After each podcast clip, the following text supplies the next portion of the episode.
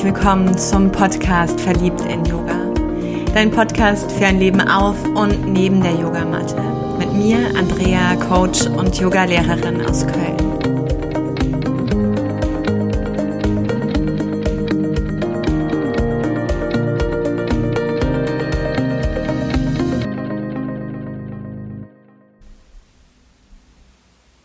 So schön, dass du dabei bist dass du dir Zeit nimmst für den Rückblick, den Rückblick auf den September und den Ausblick auf den Oktober. Diese Monate sind gerade sehr besonders. Zum einen unglaublich für mich, dass sie, dass diese 30 Tage vom September schon hinter mir liegen und dass wir mitten im Herbst stecken und der Herbst auch mit seinem Herbstanfang so klar durch die Tür kam.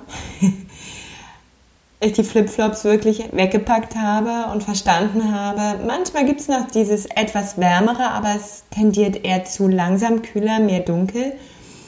Hier und da wirklich Regen und definitiv auch Wind und dass die wundervollen, farbenfrohen Blätter langsam auch ihren Weg zur Erde suchen. Für mich war, wenn ich mit dir zurückschaue, der September der Monat der unzähligen und unbändigen ersten Male auf verschiedenen Ebenen und vor allem beruflich. Und das größte erste Mal für mich, was sehr bewegend ist, ist, dass ich die Türen von meinem eigenen Yoga-Studio öffnen durfte. Und egal, wo ich war mit diesen ersten Malen, war es wirklich diese Magie, von der in den Zitaten und den Geschichten gesprochen wird. Und alles, was gerade entstehen darf und entstanden ist und was auch im Oktober sich abzeichnet, also wo dieses erste Mal auch weitergeht, hat damit zu tun, dass ich begonnen habe, mir und dem, was mir passiert, zu vertrauen. Und dass wenn ich mir etwas vorgestellt habe mm, und versucht habe, in mein Leben einzuladen,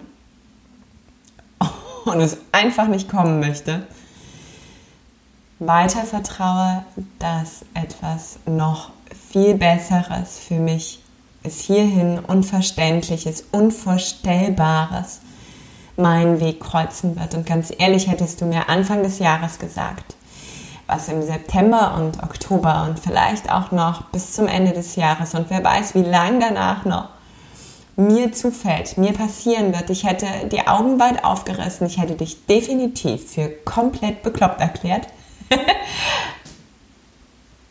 ja, und ich hätte es einfach nicht geglaubt.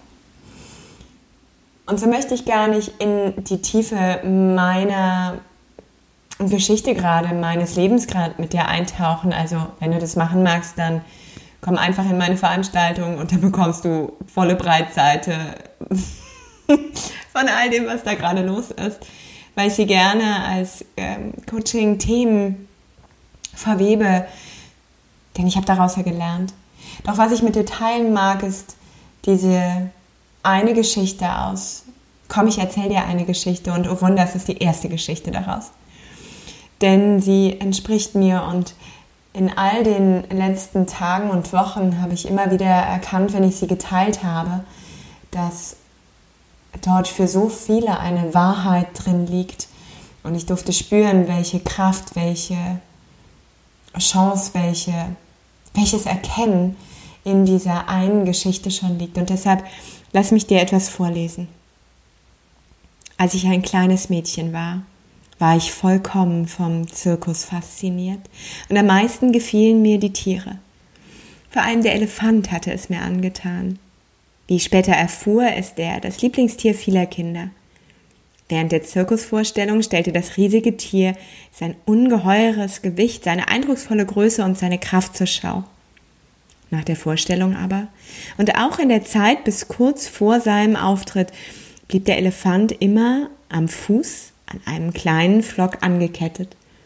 Der Flock war allerdings nichts weiter als ein winziges Stück Holz, das kaum ein paar Zentimeter tief in der Erde steckte.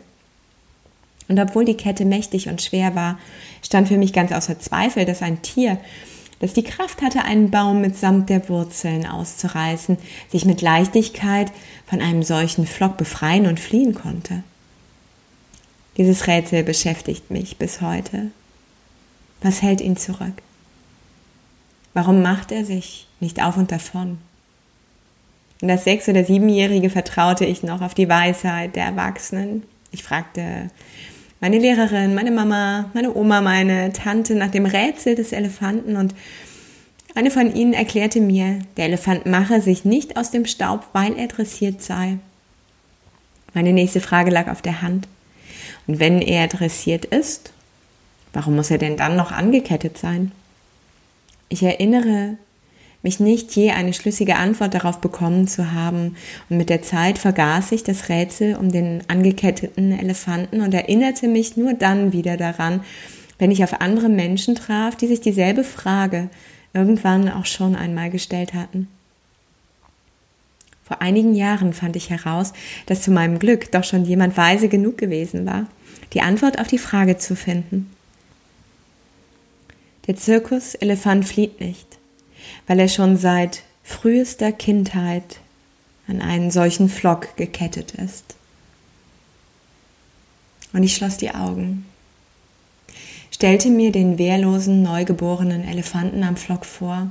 Ich war mir sicher, dass er in diesem Moment schubst und zieht und schwitzt und sich zu befreien versucht.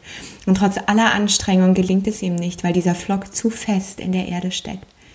Ich stellte mir vor, dass er erschöpft einschläft und es am nächsten Tag gleich wieder probiert und am nächsten wieder und am nächsten Tag, bis eines Tages, eines für seine Zukunft verhängnisvollen Tages, das Tier seine Ohnmacht akzeptiert und sich in sein Schicksal fügt. Dieser riesige, mächtige Elefant, den wir aus dem Zirkus kennen, flieht nicht, weil er glaubt, dass er es nicht kann, Allzu tief hat sich die Erinnerung daran, wie ohnmächtig er sich kurz nach seiner Geburt gefühlt hat, in sein Gedächtnis eingebrannt. Und das Schlimme dabei ist, dass er diese Erinnerung nie wieder ernsthaft hinterfragt hat. Nie wieder hat er versucht, seine Kraft auf die Probe zu stellen.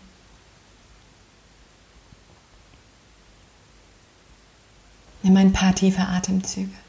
Atme tief, wohlig, vollständig ein und über die sanft geöffneten Lippen lass den Atem frei. Und während du dieses Prana einlädst, spürst, welche Weite in deinem Brustkorb entsteht, welche unbändige Weite und wie dein Herz darauf resoniert, diesen Rhythmus des Lebens vorgibt, dann sei dir sicher, egal wie viele Flöcke dir auf deinem Weg in diese Erde gerammt worden sind. Heute bist du eben jener eine große, kraftvolle, mächtige, lichtvolle Elefant. Und dann geh raus. Geh raus und hinterfrage. Und zieh die Flöcke. Sodass du vielleicht wie ich und wie die Menschen in deinem Umfeld irgendwann dieses Wunder erfährst. Wenn ich bereit bin, mich diesem Gefühl dieser Angst zu stellen, diesem nicht mehr akzeptieren dieser Umstände, die mich verletzen, wo ich Opfer von bin, wo ich ohnmächtig von bin. Darin erkenne, dass ich anfangen kann, mit ihnen zu arbeiten und nochmal beginne, Stück für Stück diesen Flock herauszuziehen, um wahrzunehmen, dass ich weder dressiert bin, noch fest, noch gekettet. Dann ist es das Ja zum Leben und das Tragen der Konsequenz, aber das Gehen deines Weges. Und dann braucht es dafür verdammt nochmal keinen Zirkus. Dann geh in die Freiheit. Und du wirst Wunder und erste Male erfahren und hier sitzen, so wie ich, und den Kopf schütteln, wenn ich auf diese letzten Monate schaue und so unbeschreiblich dankbar bin.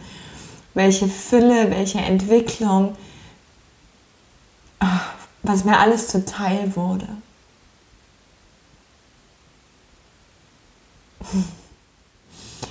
Nimm das Leben mit raus. Nicht auf die Yogamatte, sondern das Leben ins Leben. Und bei all dem sei verliebt. Sei verliebt in dich selbst und eher äh, echt verdammt auch in Yoga, weil es uns erinnert und genau manchmal dahin stupst in den Keller unserer selbst, aber eben auch in die höchsten Sphären unserer Kraft und unseres Lichts. Und ich danke dir unbeschreiblich. Teile, erzähle, freue, was auch immer du damit vorhast mit diesem Podcast. Ich danke dir. Ja, Namaste. Deine